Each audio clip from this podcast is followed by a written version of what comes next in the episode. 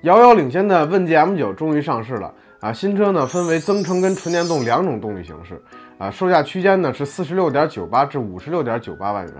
啊。新车作为这个有华为技术加持的车型啊，在科技跟智能化方面呢，自然是其最大的亮点。呃，新车搭载了这个鸿蒙座舱系统，用户呢可以将这个平板呢吸附在这个座椅后背上，此时呢全车就有十个屏幕了啊，能让这个车内的每一位乘客呢都能享受到科技带来的快乐。除了常规的屏幕呢，车内还有三十二英寸这个激光投影屏幕，配上华为的这个二十五单元的这个音响系统呢，户外看个电影的这个体验感呢绝对拉满。除了屏幕多以外呢，新车在智能驾驶方面呢也是非常的强的。呃，车辆搭载了华为 ADS 2.0系统，哎，包括一个激光雷达啊，三个毫米波雷达，四个开门防撞雷达，十二个超声波雷达，以及这个十一个高清摄像头，让车辆具备这个全方位的环境感知能力。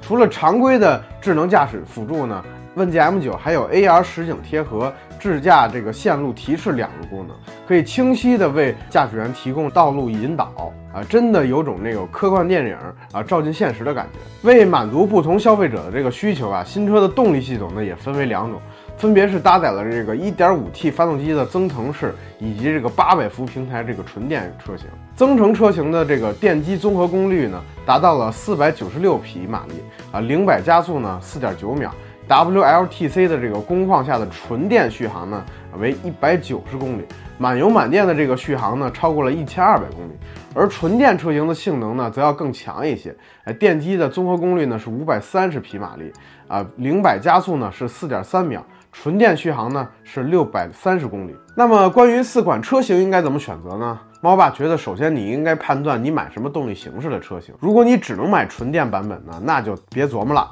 踏踏实实的买纯电车型就完了。如果你可以买这个增程的用户呢，那我强烈建议您还是买这个增程，毕竟可油可电的，使用起来也方便。如果想续航长一点呢，那就加两万块钱换成这个五十二千瓦时的电池，续航呢就能多五十公里。而关于 Max 跟 Ultra 两个配置车型应该怎么选择呢？我觉得如果预算充足，且对于这个科技比较在意的这个用户呢，可以直接买 Ultra 这个车型，啊，多出了智慧投影大灯啊、激光投影电视跟这个零重力座椅的等配置，确实呢使用起来非常的酷。而如果想省点钱呢，那就买 Max 也绝对够用，啊，各项配置呢也非常的丰富，省下这个六万块钱干点啥不好呢？您说是不是？